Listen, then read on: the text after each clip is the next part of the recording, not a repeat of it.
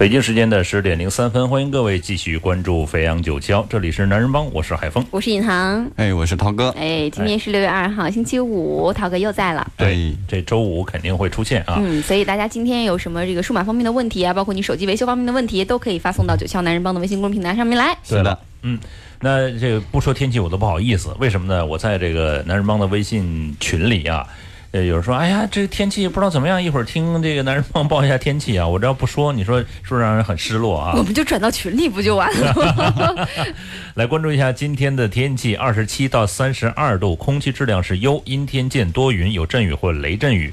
部分时间是雨势较大，西南风二到三级，相对湿度百分之六十五到百分之九十五了。你知道我们有一些听众特别可爱，他明明啊早上看过天气预报，但他就等着我们说，说完了以后第二天跟我们说你们超级不准的。我觉得这是他们的一大乐趣，就为了这个是吧？所以我们还是说，呃，深港车展明天就要开幕了，哎，在会展中心，对我们票应该是今天送最后一天，哎，最后一天的票，所以大家今天不是最后一天的。票啊，最后一天送票啊，最后一天送票啊，哎，所以大家有什么问题，赶快通过九霄男人帮的微信公众平台问我们，哎，也可以锁票呃，对，简单粗暴啊。那今天呢，其实开场我咱们总聊技术吧，我觉得这个对涛哥的挖掘不够。完整，他就只能往那方面挖，其他方面不好挖。不，我倒觉得就是说，往哪方面挖？情感啊，挖情感就算了啊。他太太估计会听节目啊。那咱们咱们说一下这个孩子教育，就是情感方面咱们就不挖了，说一下前女友吧。哎，不带这样的啊，说一下吧。哎，咱们说一下这坑。我最近发现一个叫什么呢？叫叫教育鄙视链。我不知道你们俩知不知道这个事儿啊？呃，就像其他鄙视链一样，是吧？哎，差不多，差不多，差不多。国内的看不起国，呃，国外的看不起国内的，国内的看不起乡下的。对对对，差不多类似这种东西啊。说叫中产教育鄙视链，其实这中产这个这个词，我我倒没觉得好像有特别特别大的这个意义存在。但是这个教育鄙视。真的存在。我我先看第一条，跟大家说第一条的教育鄙视啊，这个我觉得一定存在，就是动画片的鄙视，动画片的鄙视链，就是你你可能作为这个海峰哥，嗯，你你会不会觉得有一些动画片你是不会让你儿子去看的？呃，他看我不禁止，但是我会做引导。你看看，这就是赤裸裸的鄙视。我没有鄙视，因为的确的的确确做的是不好的。嗯，那。他做的没有呃没有任何意义，这个东西我就觉得就完事儿，画风也不太好，嗯，然后就就莫名其妙的火了一大堆，然后不咱不说啊，不说人家品牌啊，反正就之前孩子会看，他更小的时候会看，他慢慢长大了之后，我会给他有意识的引导去找来看，然后让他自己去比较，我不说，我不说，我不禁止你去看，那他看着看着他就放弃了那个，包括那些。还拍了所谓的大电影，一二三四五，我 都知道是谁，好几个都拍了。对你有没有发现，呃，这个鄙视链啊，特别是动画片的鄙视链，不同年代不一样。嗯，我刚才看了一眼这个鄙视链的中中间这个阶段，哎，就是我小的时候最高端的那个阶段。我小时候最高端的阶段，小朋友可能也就是看迪士尼的这些动画片。迪士尼是葫芦娃吗？啊，不是说鄙视链吗？呃呃，迪士尼，我们迪士尼就鄙视你们葫芦娃。是什么米老鼠、唐老鸭？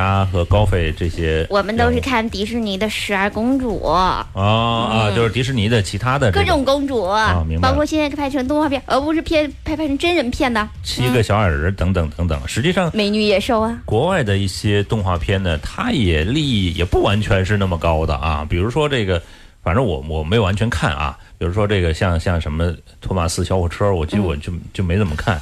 然后，然后已经不是你的年代了。对，我觉得不 就，但是你有总有一个鉴赏，一个辨别。是，包括你看他海绵宝宝，我觉得反正配音还还稍稍微好玩一点，但是有些利益也不是特别特别的好，对于孩子来说，他不完全理解。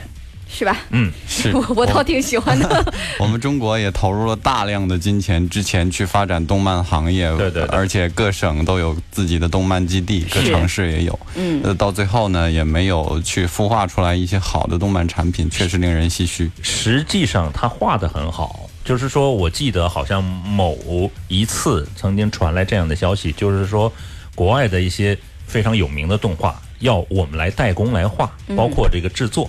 一部分来，就是说来可以来实现，包括就是我们这个这个怡景动漫基地也曾经做过这样的事情。我说，哎呦，呃，我们难道我们的技术已经这个发展到这个程度了？但是编故事的能力，这个我们的确是要要自认，就是说。呃，自己来评价一下自己，的确编故事能力差一点点，想象力还是差很多。对对对对，就像剧本，我们写的可能稍微差一点。所以这个动画片的鄙视链，我基本上我没做鄙视。但是你有没有发现？这个动画片的鄙视链的最底层，嗯，就是现在最火的，然后最容易拍成大电影的，票房还特别好的那一些。现在没有太火了吧？火还是火？还是火吗？还是火？反正因为我不关注了，孩子不关注了，我也就渐渐不关注了，所以我就没觉得他们现在要火到什么程度啊。对，当然就是说小孩子，你别看小孩子，他有辨别能力的。为什么今天跟那个涛哥要聊这个问题？因为他也面临着这个问题。虽然他就是现在一昨天依旧过节啊，也不从来不想这些事情，走一天过一天，到孩子大了鄙视他的时候，他才想这事情。但是还是有孩子了。对对对对，因为要考虑这个事情。你两年后孩子就开始看这些我不知道你太太是什么样的一个态度，就对于孩子的教育，有跟你聊过这事儿吗？呃，也有简单聊过，他可能觉得是他画道，然后你你走。他可能觉得一些国外的东西还是比较好的吧。嗯，包括我们中国之前对动画片这个行业可能监管实在是太严，对整个价值观的把控啊，也过多的去干涉，所以一直没有出好的产品。嗯，然后其实价值观引导倒是正确的，只不过是有的时候。我们这个真的是编故事差那么一点点，就想象能力差那么一点点。是，这是咱实话实说。我记得小时候有一个作家叫郑渊洁，嗯，呃，我觉得他的动画片那个时候想象力是非常丰富的。呃，他的是我还真看了。哎，黑猫警长不是他，不是他的。有什么有名的吗？舒克和贝塔，贝塔，舒克贝塔，就是开飞机跟开坦克那两个人啊，那两只书。哎，他还真正真真正正影响过我一段。我曾经看过他，呃，我看。大概能有个三分之一的这个书吧，嗯，哎，当时真是买他的书来看的，嗯，但是现在觉得因为长大了，觉得觉得 幼稚了，但是我还是会让孩子来接触一下郑渊洁，就曾经存在过的童话大王。是的，哎，那呃，我不知道鄙视链这个动画片，你太太会有焦虑吗？这个，呃，他没有，她没有没有焦虑啊，因为因为还小哈。慢慢长大了会有焦虑，咱看看第二个鄙视链啊，鄙视链是什么呢？旅游地的鄙视链，嗯，是吧？呃，旅游地，我觉得现在稍稍有点跟这个图有点反过来了。嗯，我之前会觉得这个旅游地啊越远越好，现在会觉得特别想去国内的一些城市，嗯，包括乡村。乡村，嗯，你是看惯了旋转木马了，对呀，然后想要看一下真正的马长什么样，想看一下大风车。因为我我是小的时候特别见小动物见的特别少的那种人，就我第一次见驴还是在我快二十岁的时候，然后非常的兴奋，所以我现在慢慢的可能把目光会注意到一些我很想去的一些乡村或者城镇啊。我倒不是完全特别同意我们今天在看到的这个鄙视链。这看到的鄙视链其实是我们传统意义上的，比如说欧美啊，然后再近一点的这个东南亚呀，什么什么这个地区啊，都是按照港澳台地区啊。对，然后就国内啊，本市景点啊。嗯，我觉得这五年前了吧。福田呢？能。没事，到 福田挺好的。到广电大厦转一圈。可以啊。以前是来工作的啊。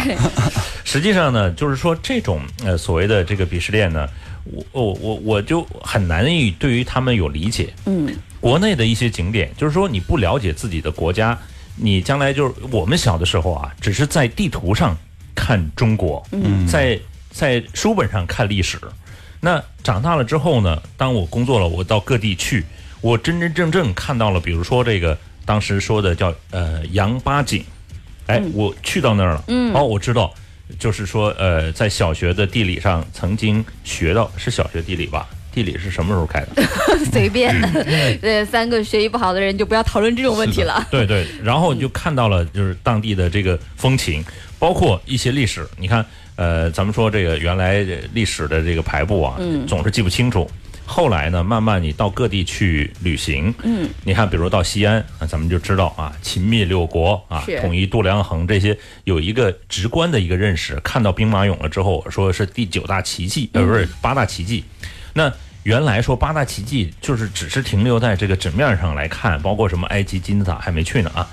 呃，然后呢，你到了这个兵马俑的这个现场，包括前两天啊，这个那照片是是是是是怎么拍的那个兵马俑的照片？哦，你是说百度百科新上线了一个两百亿像素的对对 VR 兵马俑？呃，这个照片是百度用自己的设备去拍的，这个可以去兵马俑的近邻去拍。我们知道兵马俑去现场的话是不允许下去的，对对，只能远远的看。他呢，可能利用自己的那个途径去直接以最近的距离去拍，这样可以给人展现更深的这些呃观看角度。我觉得没有看的朋友可以去看一下。嗯，我觉得这是有必要的。百度这个事儿做了一个好事儿，比如说这个龙门石窟啊，比如说呃敦煌的莫高窟啊。嗯。原来我们只是停留在这个文字上，那现在如果真真正正能让我们看到，会。一是会有民族自豪感，二是呢，就是说我们会会更直观的，因为视觉是更直观的，呃，文字呢，毕竟停留在文字上的描述，你看到这个更直观的东西呢，对你的学习还是有帮助的。所以你也不是同意这个鄙视链的，呃，不是同时同意鄙视链，包括你到呃呃日韩东南亚，包括你看，我经常我们现在是可以去香港了，去去去隔壁城市了啊，嗯，呃，你到欧美去，你。在文字上，在宣传的这个角度上，在互联网上了解这个国家，你不如亲自到那个地方和当地的人来做交流。包括你坐下当地的公共巴士，你会能深切的来了解、来体会这个城市，包括这个地域，包括这个国家大概是一个什么样子。我觉得这个就是说，好像呃出去玩，或者是这个就。你不应该分三六九等吧？所以都是去体会。还是在这个景点方面不太同意这个鄙视链，他已经没有鄙视链了。但不管对，其实不管是旅游还是什么，我们似乎天生就喜欢区分是我们还是他们，然后对他们群体的一些就是呃划分出来不同。只要认为跟我们不同的，我们就高看或者低看一眼。嗯，所以我觉得都是我的，都是你，都是你的啊！世界都是我的啊！哎，包括后来就是说，呃，种种的这个鄙视链，还有还有什么样的鄙视链？来看一下。呃，另外一个鄙视链就是说兴趣班的鄙视链，因为现现在小朋友的兴趣班啊，真的是三六九等分的，以首先以价格区分就非常非常的细。这个你比如说，你当时当时有过兴趣班？哎呦，我们小的时候那种兴趣班多么的简单粗暴啊，就是什么钢琴、书法、绘画，就是你能想到的。嗯。现在小朋友的会这个兴趣班啊，那那是什么马术、高尔夫、橄榄球、冰球、烘焙。茶道等等 各种这个好像跟孩子好像没什么关系，但是家长就觉得孩子这样学什么都涉猎，显得高级一点，对，显得有面子一点。哎，让他报主持人班啊，这个最近呢要开班，因为主持人呢就是他什么都涉猎一点，那未必都是特别特别精。我呃最近呢也和呃就身边跟我同龄的朋友来聊天儿，其实他们还是真的像这个所谓的这个鄙视链，他们有这种焦虑，就说你看人家孩子现在都学了。包括我说奥数不是被禁止了吗？好像他说禁止是禁止，但是人家都学啊。你说你孩子你将来不学，这马上就考试了，马上高考了，马上就要择校了。这我说你着什么急择校？他说初中就开始择校了，你怎么这不着急呢？我说我可能这个就是心大，书读的少，可能对这没概念。那好多朋友就是你看啊。他就给我列举说：“哎，最近我觉得数学不好，我报个奥数班啊。觉得英语将来是一个必要的东西。我我说那个，其实谷歌已经把这个事儿解决掉了，未必是一个必要的。学校的鄙视链主要是基于分分数。对，然后呢，你看绘画、舞蹈、钢琴、跆拳道。”包括什么？最近围棋好像不太热了，因为被被机器下输了啊。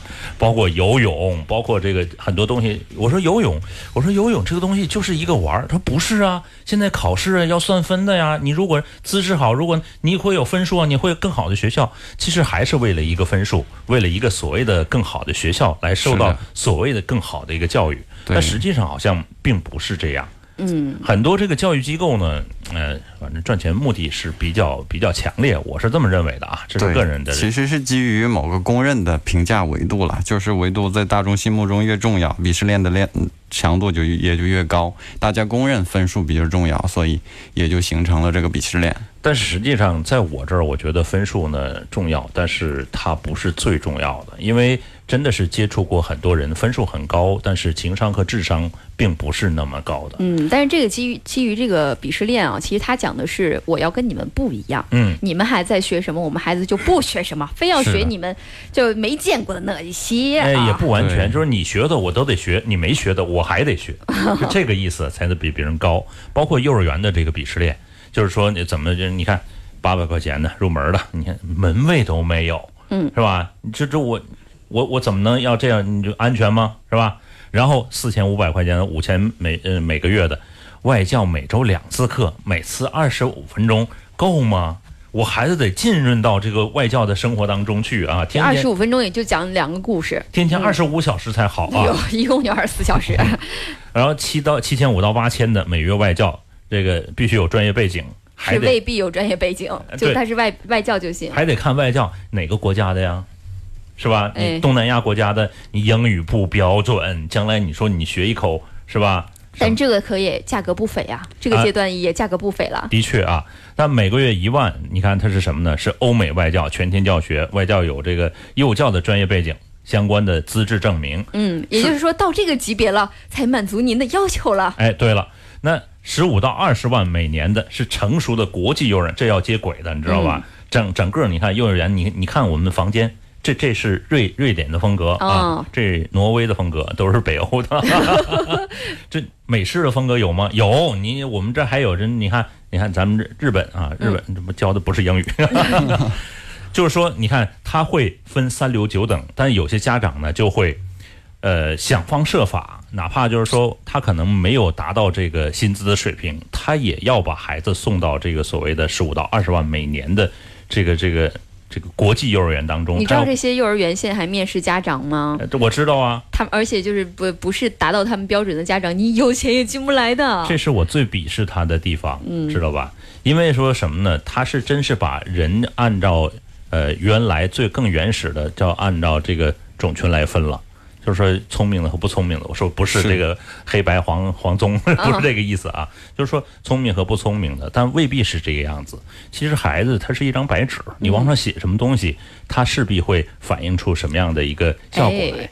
那如果你真的是按照家长的，当然家长这是呃孩子第一任老师，这是不可避免、不可分割的一部分。家长的这种陪伴，包括他的这种呃基础的素养，这是有需要的。但是如果你真的是，就是说我按家长来收孩子，这个是让人鄙视的。这个学校你去不去也没啥意义。其实还是家长的一个推动吧。其实家长，呃，在这个急功近利的社会，总希望自己的孩子跟别人与众不同。嗯。然后就希望跟别人差异化，也就造成了社会的这种分层现象。反正呢，就是这么一个焦虑啊。来看看微信公众平台，有朋友说了，说呃，有时候会看一下国产的水墨画的动画片，故事情节是比较有意义的，是对童年的回忆。的确，我记得有一部片子叫《天书奇谭》，我不知道这个涛哥看过吗？没看过，没看过啊。对，回头你们找看一下《天书奇谭》，非常棒的一部。动画片，这个极速说的是，呃，小蝌蚪找妈妈，这个也是不是不知道是什么时候的印象了啊？极极速比我年纪还大啊！天书奇谭，我们就是言必称说当时的这个叫什么大闹天宫，其实并不是，有很多部天书奇谭，还有一部叫什么来的，都非常棒。它是这个古代的传说故事，然后用水墨画的方式来来表现出来的。来看看这个风族啊，说想问一下这个涛哥，苹果七语言微信第一时第一句怎么是空白的？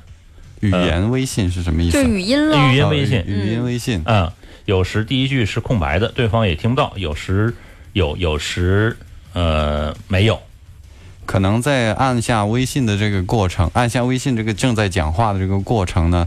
呃，手机部分手机有一部分延迟，它需要调用到呃麦克风的时间有一些长，这时候考虑呃清理一下手机的软件，看一下是不是手机太卡了造成的，呃按下去按钮手机没有响应过来，没有开始采集。哦，是这个原因啊。呃，来看看这个叫风的说欠儿子一个六一儿童节，儿子喜欢车，可以带他去看车展啊。你这个理由，这拐的太远了。呃，还有啊，这盛是这个求深港澳车展的门票的。各位呢，如果想要门票的话，简单粗暴，联系方式、电话和邮寄地址啊。今天邮寄如果同城的话，明天还来得及。嗯，来得及。而且我们这车展，明天应该是媒体场。对，呃，对，大家可以选择对选择这几天去看，所以收到票的时候一定来得及。哎，呃，再来看一下这个这朋友是什么意思？发了一个呃手机图片啊。是想去修手机啊？这个你不用告诉我啊。对，想去修手修手机，我们依旧是有优惠的吧？是的，依旧有优惠的。呃，报我们节目名字，不包括贴膜啊。报我们节目名字去菲克斯啊，可以减九十七块一。嗯，对。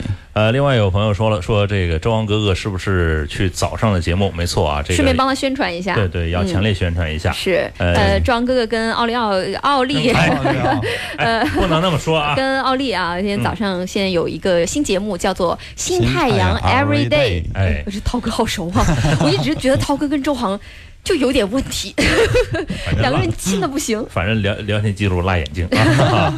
呃呃，这个节目其实是一个从六月一号刚刚开始的一个节目，希望各位呢能够早起的朋友啊多这个听一下，也多给咱们提建议和意见，多多支持。对，内容非常丰富的节目哈，嗯，令人叹为观止的丰富。哎呦。辣眼睛，省略号啊。其实呢，今天我们还是有很多数码方面的消息想要跟大家来探讨一下，顺便跟涛哥也来聊一下。大家如果有什么话题这个想参与的啊，可以通过九霄男人帮的微信公众平台跟我们来参与。嗯，那刚才说了这个自然教育，咱们直接进数码啊，这个进入数码环节。哟，我们周五还有数码环节啊，周五不是一直都是数码环节吗？那就是整个数码环节。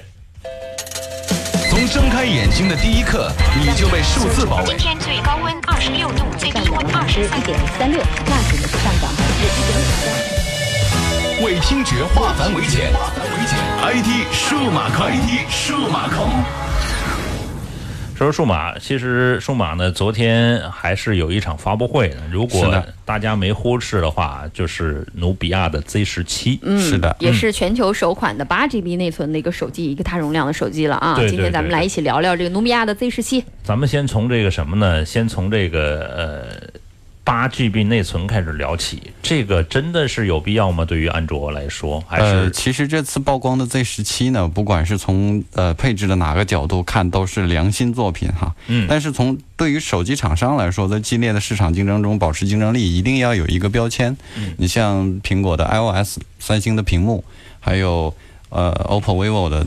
代言人，哎，这个这是夸人吗？这个是啊。但是呃，努比亚呢，作为中兴的一个子品牌，它目前的品牌知名度还不是能达到那样的高度，所以它一定要给自己找一个标签。所以它选择了一个两个方面，一个是八 GB 的超大内存，另外一个就是。呃，侧面侧边没有边框的这种屏幕来展示自己，那这能切水果吗？侧边没边框？呃，没有，它是利用视觉视觉效果来实现无边框。哦，那它以后原来努比亚不是拍照吗？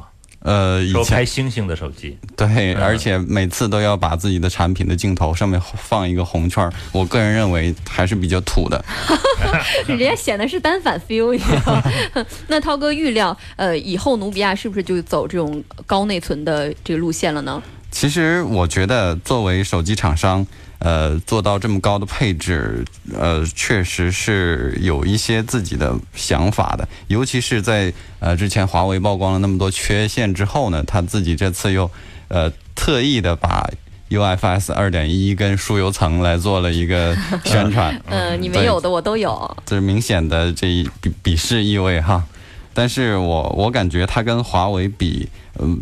确实是从配置上良心太多，但是作为品牌知名度的来说，还是差一些。嗯，跟大家说一下它的价格吧啊，整个八 GB 这个内存的手机是两千七百九十九，努比亚 Z 十七啊，嗯，呃，而且也是双摄拍照的一个这个拍照的比较，它以前就是主打拍照嘛，所以拍照还可以。对这个价格其实没有太大的竞争力啊，尤其是对八三五的手机，像小米六是比它便宜的，而且呃品牌的知名度要比它要高。嗯，其实它这个无边框已经是第三代的无边框了，是吧？是，嗯，它之前就一直在做这种利用呃视觉效果来实现无边框，但是呃再怎么无边框，这屏幕也是受制于供应商的，嗯，呃也没办法去做出自己的核心竞争力来。好，马上是一段广告时间了，广告之后我们继续来聊聊努比亚的 Z 十七。欢迎各位继续回来，这里是飞扬九霄带给您的男人帮，我是海峰，我是银行，我是涛哥。嗯，呃，以后呢，我准备在我们的直播间把手机开着录音。好啊，我觉得广告时间我们讨论的更精彩。以后给大家做一个剪辑出来。嗯，呃，刚才说到这个努比亚的 Z 十七啊，虽然是在行业之当中还占有一席之地，但是它的这个销量整体来说并不是特别特别的好，而且它这次的定价的定位。两千七百九十九的这次定价是六 GB 内存起跳的这个，刚才这个说八 GB 的呢是三千多块钱了要啊，是的，这个价格竞争力很小。而且我我注意到他有一句话说的很好玩，就是说，呃，我是这个防水防尘的，但不建议水下使用。你看啊，在身边的像这样的产品，好像在这个价位产品，有人可以在水下来使用，多少米之内？嗯，对，多少分钟之内非常好，是。所以，所以他这个反正嗯，就是给我的这个这个这个想法，就是你要不你就别说，要不你就说什么我我仅是说 IP 六七的防水，不是这种所谓的最高级别 IP 六八的防水。防水也没说级别是吧？对，其实这种是一种跟风行为了，像业内都有的，它一定要有。比如说取消耳机孔，它这次也取消了。是。然后全面顶配的这个配置呢，也是就是跟着小米的六小米六去这样跟随的。嗯。然后。呃，我觉得他花了不少精力来提升自己的这个性能表现啊，各方面的表现。嗯，但是还是距同期的像一加三曝光的还是有一定差距的。嗯，所以呢，就是呃，现在很多手机厂商，当然就是说他们有自己的定位，一加五了，一加五啊，对。就是说你呢就没有韩红的命，就别有韩红的病。他这一次呢，其实这个电池方面的表现就普通嘛，三千两百毫安，但是有一个快充，二十五分钟可以充满百分之五十的电啊。呃，其他方面就支持双卡、全网通、四 G 以上的全这个全功能进网通信啊，也就是。呃，整个数据方面是这样的。这次我觉得它收集了所有在市场上的颜色，手机颜色，嗯，呃，金色、深蓝色，就是这个华为的蓝色了啊，纯黑、纯黑、黑金、红色，收收集了一下，市场上基本上有的它都有了。它这款手机的电池的这个毫安数，当然我们不能以电池毫安数来判断这个手机的续航能力，是的。但是它三千二百毫安的这个电池，让我们还是觉得。你起码多个三百毫安到三千五，我都觉得 凑个整是吗？对啊，尤其是现在手机这些国产手机都多了一个为 iPhone 充电的功能，反向充电的功能。对啊，然后呢，呃，这次快充呢是四点零 QC 四点零的一个标准了，二十五分钟会充满百分之五十的电量。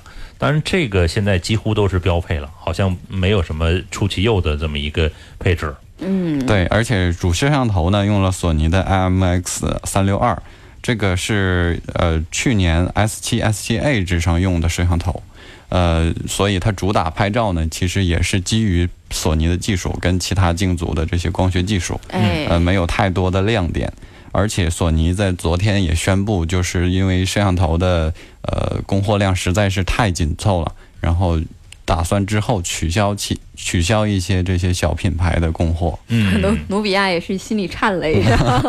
其实它这个呃无边框这个设计呢，从整个外观设计来讲，我们来具体来说一下啊。除了无边框的设计，它有一个全金属的一体化的机身，呃，整体的宽度还是比较窄的，七十二点三毫米，左右两个边框是基本上看不到那个黑边的啊。除了无边框呢。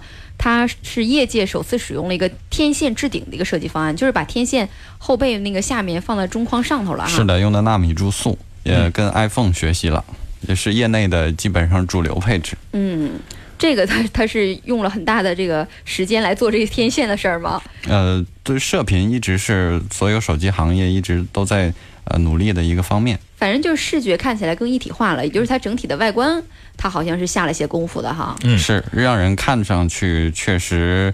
呃，跟之前有一些不同吧，但是我觉得还没有到达令人眼前一亮的这种程度。是。另外，它这项自己提出来的功能，我觉得好像呃一般的 App 都可以实现啊。支持 WiFi 遥控相机，可以将两台手机进行连接、同步拍摄以及互相传输照片，这是一般 App 也可以做得到的。呃，这种实际上是为单反用户准备的吧？像呃佳能的单反系列都有一个 WiFi 传输的功能嘛？我想它是受这个功能的启发，把自己的手机加入了。这个功能，然后它遥控相机就是其实就是遥控遥控器的功能，对对对，相机遥控器。对，其实呃，佳能早就有了这个呃叫啊，什么来着？忘了。我觉得我好几年前就手我的佳能就已经用这个功能了。CF 卡是可以可以用呃 WiFi 来链接传输照片的。对，而也可以遥控，嗯，然后也可以实时的在手机屏幕上看到你那个呃相机的这个情况，对取景情况。呃，还有一个值得一说的就是它的 AI 啊，那这一次发布会上面也是提出了这个人工智能的一个热点的话题了啊。那这次努比亚用了全新的一个 AI 的技术是吧？对，这叫 Neo Smart。对 AI 呢，确实是包括昨天，呃，互联网的趋势报告也同时也同时提出了是未来的一个趋势。嗯。然后，呃，各大厂商都在去努力，尤其是苹果在下周即将发布的这个呃 Siri 音箱。嗯。呃，就是为了整合呃所有的这个 AI 呃家智能家居产品的这个入口，然后建立一个壁垒，让用户。呃，保持在自己的生态圈之内，但是作为这种呃没有生态自己的生态链的这种企业呢，我相信做自己的这种 AI 是没有太大意义的。嗯，这种尝试算是比较徒劳的，因为它没有后期的一个呃维护啊。对。那刚才说到苹果，苹果下周应该有开发者大会会召开，对不对？是的，苹果下周就是下周一晚上就会开。每年一度的 WWDC 就是每年的开发者大会，会有什么样的预期呢？呃，iOS 十一就是主要的产品发布，呃，它的软件产品，然后呢会公布一些新品。呃，今年呢大家比较期待的就是新的 iPad 跟 MacBook，还有就是已经传了好久好久的这个 Siri 音箱。嗯。呃，最期待的我觉得就是这 Siri 音箱，我是个人很期待。对，Siri 音箱也是，就是对软件行业，就是包括开发者，是一个从一个新新的平台的去去攻破的这么一个呃好的平台吧。我相信开发者肯定会。大受欢迎的，嗯，呃，可以理解为 Siri 音箱是将来它智能物联的一个一个入口入口吗？对对，两个，呃，主要是两个，就是第一个就是让自己的这个智能家居 Home Kit 这个产品，嗯，保持在自己的控制范围之内。另外呢，就是让用户，呃，留存在自己的生态链之内，不要跑到小米啊其他的。呃，竞争对手手里，但是关键是它会兼容吗？它会兼容其他的品类的产品吗？这个，呃，这个就看它给开发者留出来多大的操作空间了。如果说保持一定开放程度的话，开发者会一拥而上，会转投这个苹果的苹果的平台的。嗯，因为我知道，就是说这种呃叫呃叫叫叫入口智能入口，小米开始已经开始做了。你比如说，其实很多厂商都把这个入口钉到了智能音箱上面去。对你一搜寻小米，就是可以控制很多智能设备，不是叫智能设备，电器设备。嗯，你看什么品牌都有。是。然后它会帮你测试各种各样的频率，然后进行操控。是的，这个是小米的开放型的。当然，它不开放肯定死掉了。像雷军就说过，所有以后不存在互联网公司，也就是说。呃，以后所有的公司都是物联网公司。嗯，像小米的牙刷什么的都是可以联网的。像我，我为什么用呃淘汰了飞利浦的牙刷，转投了小米的生态链的牙刷？就是它可以统计你每天刷牙的这些呃信息。嗯，呃，相信物联网在之后呢会有很大的一个发展，也是很大的一个机会。各大厂商也都不会放过这一块的。嗯。呃，刚才说到这个苹果，说到这个这个这个它的这个叫什么？呃，Siri 啊，Siri，其实呢，呃，三星也在做这次 S 八的发布会上也做了这类似呃一个叫云助手的东西。嗯。但是有消息称呢，说它这个云助手可能会延期。对，像三星起步是比较晚的，像 Siri 跟微软的 Cortana 就是小娜，嗯，都是已经有两三。不止两三年，已经三四年的历史了。对公众开发，嗯，呃，相信明，呃，相信下周的开发者大会会有 Siri 的新的进步，呃，尤其是经过这么多年的积累，它会开放很多新的权限跟接口。呃，像三星呢，对这方面一直是就起步比较晚，所以呢，它自己的生态链产品又比较少，我相信去做自己的这种语音之助手还是比较难的。呃，上次呢，就是在他的发布会上，我其实最感兴趣的就是他这一块。至于他的手机硬件，大家大同小异，他也不没有就是划时代的啊。其实，呃，Siri 是从 iPhone 4S，就是乔布斯刚刚过世那一年发布的，距今已经有六年多历史了。嗯，所以这么六年的积累，我相信其他厂商想追上来还是有一定难度的。这一次的这个 Big Spy 啊，它是延期了两次了啊。原本说五月末要出，现在又改到六月末了啊，不知道会不会继续延期。我我呃，我记得就是说，在当时发布会上，它的这个叫演示上，让我觉得好像真的智能时代会来了。它的这种语音识别的功能，就真的把双手可能要解放出百分之五十左右，有很多这个操作是可以用它来进行的。对，但就是说，这个真的会像他说的那么美好吗？但是，就是这个语音助手面临一个问题，就是要呃用户去呼出来它这个过程，如果不省略的话，我相信很多人是不会去呃刻意去找它去做什么事儿的。所以，苹果一直在努力，就是做一个入口，就是大家可以通过就是语音，通过隔空换出来这个语音助手，甚至是实时监听用户的语语说话的。基本上等于它一直都在。对，所以这个。呃，Siri 音箱的必要性，他觉得一定要发。呃，手机呢，从 iPhone 6s 开始，它也做了一个单独的麦克风为 Siri，就是为了用户能实时的呼出来这个 Siri。但是在三星平台呢，它需要有一个按键或者有一个过程去把这个东西呼出来。这简简单的一步，可能给用户造成的这个使用障碍就非常大。那你说的隔空招是，就是我现在手机放在这儿，我直接就喊 Siri，对，Hey Siri，呃，它就会出来。但是但是是这样，就是说它会有识识别吗？就是说我的特殊的语音识别吗？只要是 Hey Siri，它就出来。对啊，比如你刚才说完了，它会去学习你的这个声音频率，它不会去让其他人去操控。哦，明白了。嗯，但是你你有没有发现以后啊，在苹果公司里面工作多精彩啊？嗯，随时听一听哪一家在说点什么呢？因为它实时都能听到你的语音啊。有戴耳机好吗？来看看有朋友问了啊，问是呃。I 七碰到一个很怪的问题啊，说设置呃 M 三的一个铃声，在这个电脑上听音质很好，但是把它转到手机上就有噪音了。系统自带铃声是没有问题。呃，这个 iPhone 对于铃声这个管控一直是比较严的。现在是可以通过一些第三方的平台，呃，可以把铃声导进去。但导进去的这个过程呢，可能实现的转码，因为铃声不是 MP3 格式的。嗯呃，然后这个过程可能会造成一些音频音质的损失。呃，我我我想应该有其他的办法去把更高品质的铃声去转换到手机里，相信他在网上可以找得到。哦，我之前呃下了一个付费的可以转换铃声的，音质保持的还不错，但是这操作太麻烦了。是，嗯，也有一些简单的，但需要大家去寻找、去探索吧。我探索之后，这个方方式方法，最后放弃了。我探索之后决定还是用它原厂的铃声。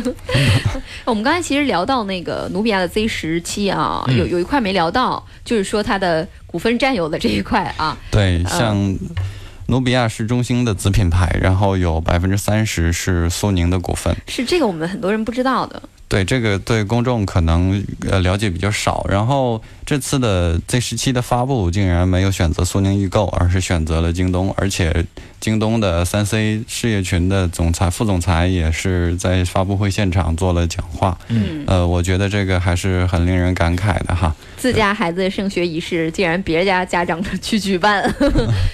对，尤其没在呃自己的这种电商平台去发布，嗯，呃，我想苏宁易购那边应该是挺难过的。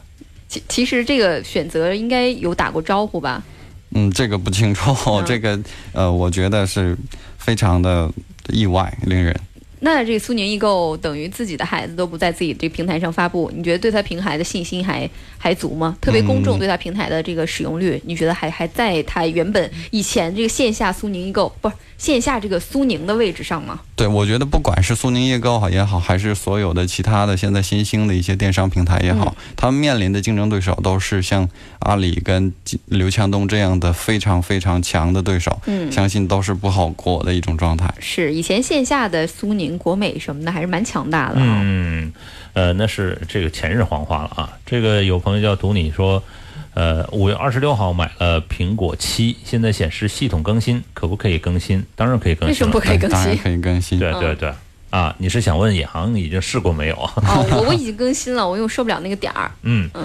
呃，另外呢，还有这个朋友问啊，这个问的这个太太开放，请问苹果六，呃，三十二 G 的怎么样？三十二 G 呢，其实呃也就勉强来使用。如果你现在在入手三十二 G 的，我觉得有点不太划算，应该是六十四的应该。呃，其实三十二 G 的 iPhone 六呢，现在价格非常非常低，像京东平台已经卖到两千多块钱。我我相信三十二 G 内存也是足够大家日常用的，嗯，还是有购买价值的。对，我觉得跟跟同价位的很多手机比，它竞争力还是在的。但是 iPhone 六好像是电池挺不抗用的，是吧？对，iPhone 六电池可能支撑不了一天，但是 iPhone 的这个整个的 iOS 系统还是如果。呃，大家没体验过的话，可以买 iPhone 六去尝试一下。是两千多块钱，还是值得的。嗯，呃，另外说一下魅族，魅族的 Pro 七和七 Plus 曝光了。呃，魅族呢已经。算是呃，就消消消沉了一段时间啊，就是原因为原来好像每个月都有开个演唱会，演唱会嘛，去年就是风头正劲啊，是。那今年呢，就算是低调了很多。对，今年看来是遇到了点点困难。但他今年是出了这一代旗舰产品，也是他的这个第一个重大消息了啊。嗯。呃，业内人士预测呢，这个呃七 Pro 七和 Pro 七的 Plus 呢，可能会在七月份发布，尺寸分别是五点二英寸和五点七英寸啊，这是是用三星的 AMOLED 的一个屏。那呃前面的这个就是呃七呢，可能是幺零八零 P 的一个分辨率，那后面呢，这是呃七 Plus 是两 K 的两 K 的一个屏，嗯，然后呢，这有可能啊是。呃，处理器一个是联发科，一个是三星，那它这样的这个配置来说，可能真的就是有低调的原因。可能处理器的采购成本实在是太高了，尤其像八龙呃骁龙八三五这样的处理器，你看这么抢手，呃，我觉得对厂商来说不是什么呃太太好受的一件事儿。尤尤其是像国内的这些厂商本身呃产品就比比。比较趋同，嗯，啊，他只能去买这些呃一流的这些配置。像这次 Pro 七用了这种双曲面屏，就是三星的这个屏幕，我我相信还是比较有华。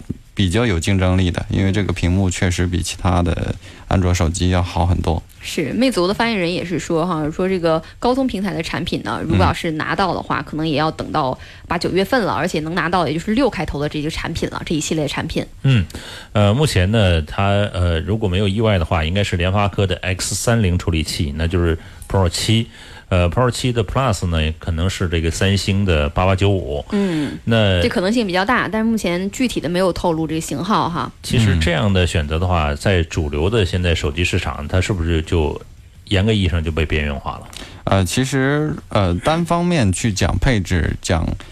讲主流其实意义不大，对于安卓平台呢，远用不上那么高的配置。嗯，甚至你看八骁龙八三五已经可以跟微软合作去运行 Win 十了。嗯，它这么这么高的配置是没有太大意义的。之前就讲过，说安卓平台就有配置过剩的这个出现了。对，还不如像罗永浩一样，把更多的时间花在系统优化上。嗯，使用感。对，在安卓平台软件的优化还有很大的提升空间的。嗯。我最近还真的发现，我身边的人用锤子这个坚果 Pro 的越来越多，说明大家对它这个处理器啊，并没有特别特别的在乎，对，反而用它的这个用户体验啊还是比较不错的。对，其实呃，大家都被小米带到坑里去了。嗯，小米最开始去公开自己的参数，为发烧而生，是，然后最后小米现在自己不做了，然后其他人又跟风做，就大家有一个阶段一直在追这个参数的问题。是是，嗯。呃，来看刚才那位朋友叫什么软件更新，我没明白啊。他说是这个买的苹果显示系统更新，可不可以更可以叫什么软件更新？你什么更新都可以更新。对啊，对啊，对啊。但是我要提醒大家，就是现在更新时间比较长，嗯，呃，最好是放在晚上去更，不然手机，呃，用不了一两个小时用不了，还是很头疼的啊。会有那么会有这样的现象吗？对，时间会非常长，所以会随着你机身内存的存储的东西。呃，多而成正比的增加更新的时间。嗯，你睡前就按一下更新，你睡醒反正它一定更新好了。是，嗯，也有可能坏变砖头了，就来找我。他就等着你们坏变砖头呢。提醒各位啊，这个如果是睡前更新的话，最好是把手机连在充电线上。嗯，呃，不然的话，因为长时间的这么运行的话，可能会导致没电，对不对？如果导致没就是在更新的时候没电，会有它电量低于百分之五十，它就不更新了，禁止更新了。嗯，但是就是低于呃，就是在百分之五十，有没有可能在更新之后，它就真的没电了，或者怎么样？呃，有可能，尤其是对于一些老设备，就是 iPhone 六或者 iPhone 六 S 这样的设备，电池已经老化到。不行不行的了，就会出现百分之五十很快就会没电的这种情况，就要谨慎了。嗯，所以呢，就是说各位提醒各位啊，这个小细节要注意，不要给涛哥任何机会啊。但是可以减九十七块一，如果给他机会的话。是的，呃，通用里面显示啊，我说这拜托读你啊，你能不能把能不能读读你？对啊，你能不能这个？就把文字发全喽，你每次发那么一点点，我们已经被你扫平了。跟挤牙膏。其实呃，还有一个问题啊，之前呢，我们也看到一条消息，就是 i 九的处理器，对，发布了，英特尔的 i 九处理器，而且价格不菲。就是说，这个它的发布的意义在于什么呢？主要是商用或者是？对，主要电脑这个东西在退出人们主流视线的过程中呢，在还有一些高端的市场等待去挖掘。的英特尔的。呃，这方面还是处于垄断地位的，嗯，所以他会把握这这块市场去做一下自己的更新，而且我觉得英特尔的产品已经太长时间没有更新了，嗯，呃，不知道，但是你说太长时间没更新，我现在好像没用上 i 七的处理器，对，所以处理器这个对一般的电脑用户来说可能是需求不大的，的需求不大，尤其是像微软跟骁龙跟高通。跟高通合作要出八三五的 Win 十，所以这种英特尔的危机还是比较大的。但是英特尔最近的机遇在于苹果跟高通的关系不是很好，对，所以苹果。现在也把高通的人挖到自己的公司，准备在开发自己的基带，或者说是跟英特尔去合作去做一些东西。嗯，所以对于英特尔这是一个不错的机遇。嗯，说到这个呃注重高端机啊，涛哥有没有看到最近的 PC 端，呃或者是笔记本这些东西啊，越来越出比较高端，价格也比较高的。我们最近好像看到的消息，大概都万元以上。嗯，对，市场上只有两个。笔记本是比较受主流用户欢迎的，一个就是苹果的 MacBook，另外一个就是戴尔的外星人系列。哎，是对，所以大家都看到了，只有做这个不同的这种差异化市场，才能赚到这个笔记本的钱了。那一拥而至到这个市场以后，大家又没差异化了呀？呃，但是我相信，对于配置这个东西，还是呃有各自。各自的武器吧。嗯嗯嗯。另外还有另外一条新闻呢，我是想短暂的问一下啊，就是说之前好像曾经流行过一段叫树莓吧，是不是那个东西？就类似一个呃，就像 U 盘一样的这个主，不能叫它主机，叫它什么呢？那个东西，就是说所有的配置都有，但是呃，它的存储空间啊，包括运行的内存是比较小的。嗯。类似类似叫随身的。把它带走可以。计算机，哎，呃，其实微软在从 Win 八开始做了一个 Windows To Go 功能，可以把系统装在 U 盘里，实现这种移动性。但是这种看来，目前看来是没有手机的移动性更好的。嗯。尤其是像三星的 S 八系列已经开始去攻击这个 PC 的这个市场了，所以未来我觉得还是手机对于这种移动化市场更有趋势，更有优势。归根结底就是终端做的太好了，他们反而市场太变小了。那它就是说，它手机可以替代的这种所谓的这种呃叫。呃，U 盘式的这种这种机器吗？呃，我觉得日常的办公需求跟娱乐需求，对于手机来说，接一个显示器是完全够用的。嗯，除非是运行大的设计软件或者游戏软件，这个是现在处理不了。而且这个也是主要是专业人士在做的事情，可能平时我们办公的事事情都能解决得掉了。明白了，原来我还是就是想，这个可能是是一次风口啊，就是说呃，随身的这种计算机设备。怎么想要投资啊？想要买人股票啊？兜里这也有快毛毛钱。嗯，呃，再来看一下微信公众平台啊，这个有朋友我看看来说了说是这个叫树莓派啊，说的那叫树莓派。嗯，呃，国内也曾经有过，以前是这个看到叫 TV Box，也有类似的啊，说看到。呃，来看还有就是说想问问苹果七更新系统版本会导致系统缓慢吗？啊，这个是不会的。iPhone 七作为现在苹果的主流主流配置、主流机型啊，还没有淘汰，新的一代产品还没出来，一切都是为了 iPhone 七做优化的。所以就是你用才最快。对，嗯，好，今天的节目全部内容就是这样了啊。大家有什么问题可以通过九七幺男人帮的微信公众平台来问我们，我们持续回答大家啊。是的。呃，同时可以通过九七幺男人帮的微信公众平台来锁票，我们送大家深港澳车展的门票。嗯，今天节目就是这样啦，我们马上收听到是美味乐翻天。记记得 Fix 可以减九十七。